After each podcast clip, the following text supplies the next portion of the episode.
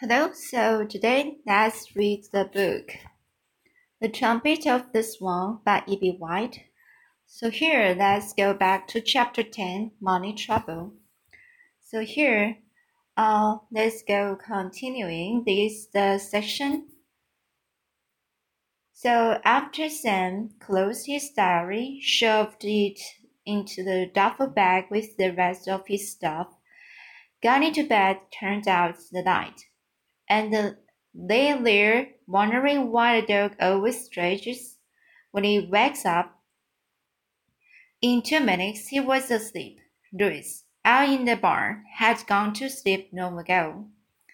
Bright and early next morning, Louis arranged his slate and his chalk pencil and his trumpets neatly around his neck and climbed into the back seat of Mr. Beaver's car. The car was convertible, so Mr. Beaver put the top down. Sam got in front with his father, Louis. So here, Sam got in front with his father, and then Louis stood tall and wide and um, handsome in the back seat. Mrs. Beaver kissed Sam goodbye.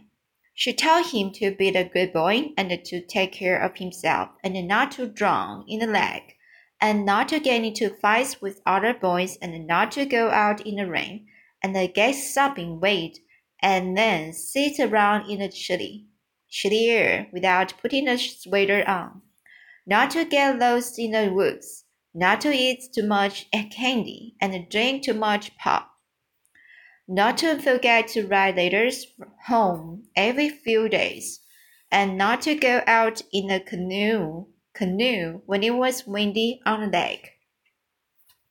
Sam promised. Okay, cried Mr. Beaver. Off we go to um, Ontario beneath the, the open sky. He started the car and toot, uh, tooted the home. Goodbye, Mom, called Sam. Goodbye, son, called his mother. The car sped away toward the big main gate of the ranch. Just as it was disappearing from view, Louis turned around in his seat and put his trumpet to his mouth. Coho! he blew. Coho! Coho! The sound carried a wild, clear, stirring call. Everybody back at the ranch heard it and was thrilled by the sound of the trumpet. It was like no other sound they had ever heard. It reminded them of all the wild and the wonderful things and the places they had ever known sunsets and the moon rises, and the mountain peaks and the valleys, and the lonely streams and the deep woods.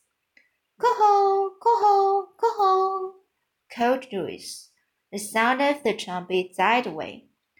The rangers returned to their breakfast breakfast. Louis, on his way to his first job, felt as excited as he had felt on the day he learned to fly. Fly. Let's, so here let's continue the chapter 11 Camp Kookooskoos. Camp Kookooskoos was on a small lake, deep in the woods of Ontario.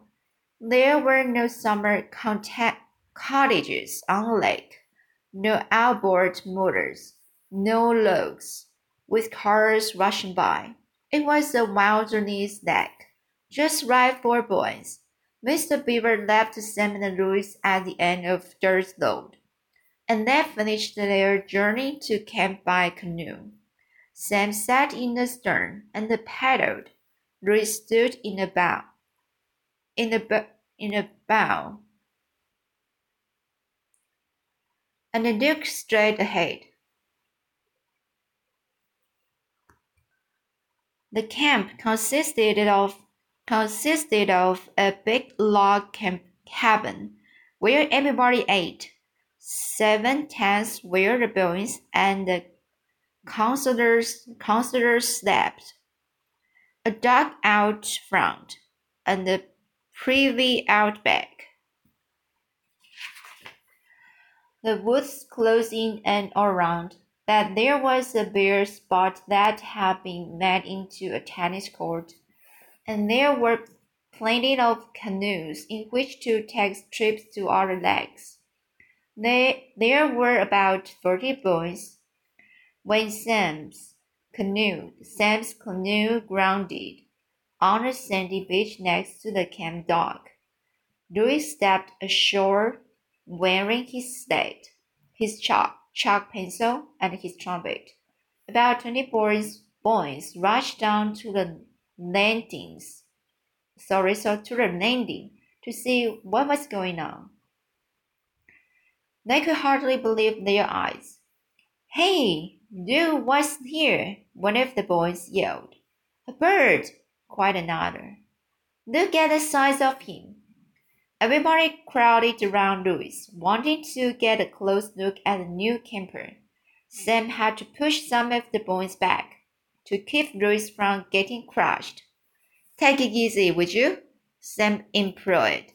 That evening after supper, the director of the camp, Mr. Brickle, built a big camp campfire in front of the main lodge. The boys gathered around. They sang songs and the toasted marshmallows mush, and the swatted mosquitoes. Sometimes you couldn't understand the words of the song because the boys sang with much Oh, uh, sorry. So the boys sang with marshmallows in their mouths. Louis did not join the group. He stood by himself at a little distance. After a while, Mr. Bricker rose to his feet and addressed the boys and the counselors. I call your attention, he said, to a new camper in our midst. Louis the Swan. He is a trumpeter swan, a rare bird. We are lucky to have him. I have employed him at the same salary I pay my jun junior counselors, one hundred dollars for the season. He is gentle and has a speech defect. He came here from Montana with Sam Beaver. Rich is a musician, like most musicians. He is in need of money. He will wake you at daybreak with his trumpet. He will call you to meals. And at night, when you are dropping off to sleep, he will play taps. And that will bring the, the day to a close.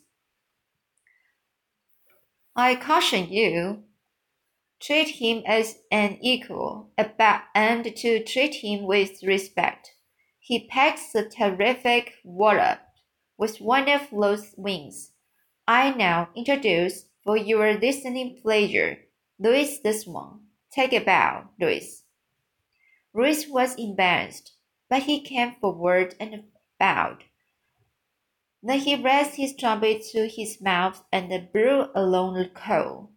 When he finished, from the opposite shore of the lake, there came the echo. Coo-hoo! The boys clapped. Louis bowed again. Sam Beaver, sitting with the others, his mouth full of marshmallows, was delighted that his plan had succeeded. At the end of the summer, Ruth would have a hundred dollars. A boy named Applegate Skinner stood up. Mr. Brickle, he said, what about me? I don't care for birds. I've never liked birds. Okay, Applegate, said Mr. Brickle. You don't have to like birds if that's the way you feel about it. Just go ahead not liking birds.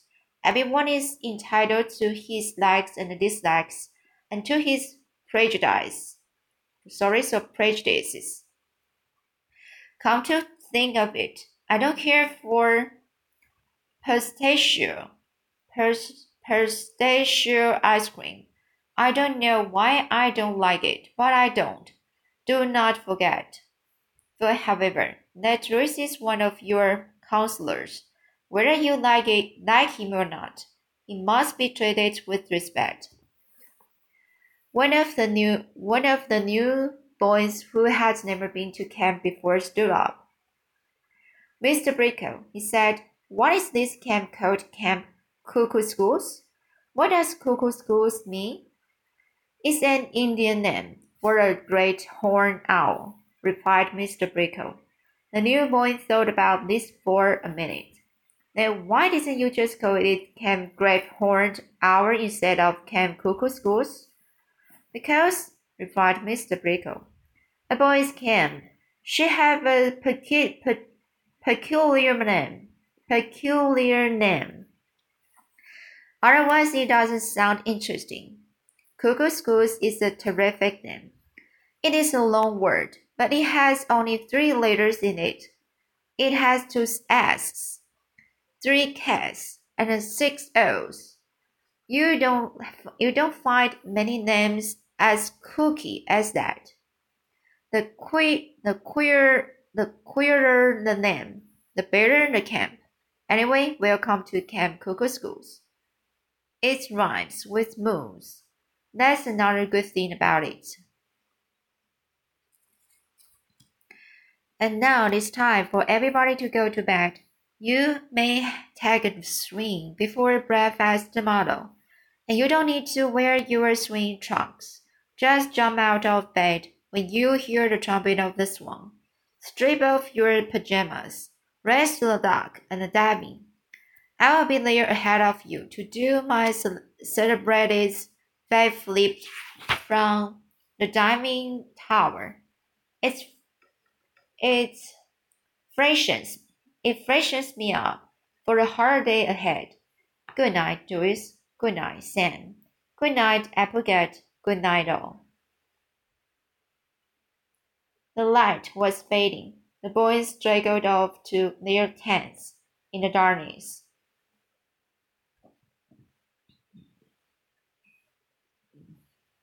The senior counselors sat together on the porch and smoked one last pipe. Sam crawled in under his blankets in tent three. Louis walked to the high, flat rock by, by the shore, and stood there waiting. When the lights were on out, he faced the camp, raised his horn to his mouth, and blew taps.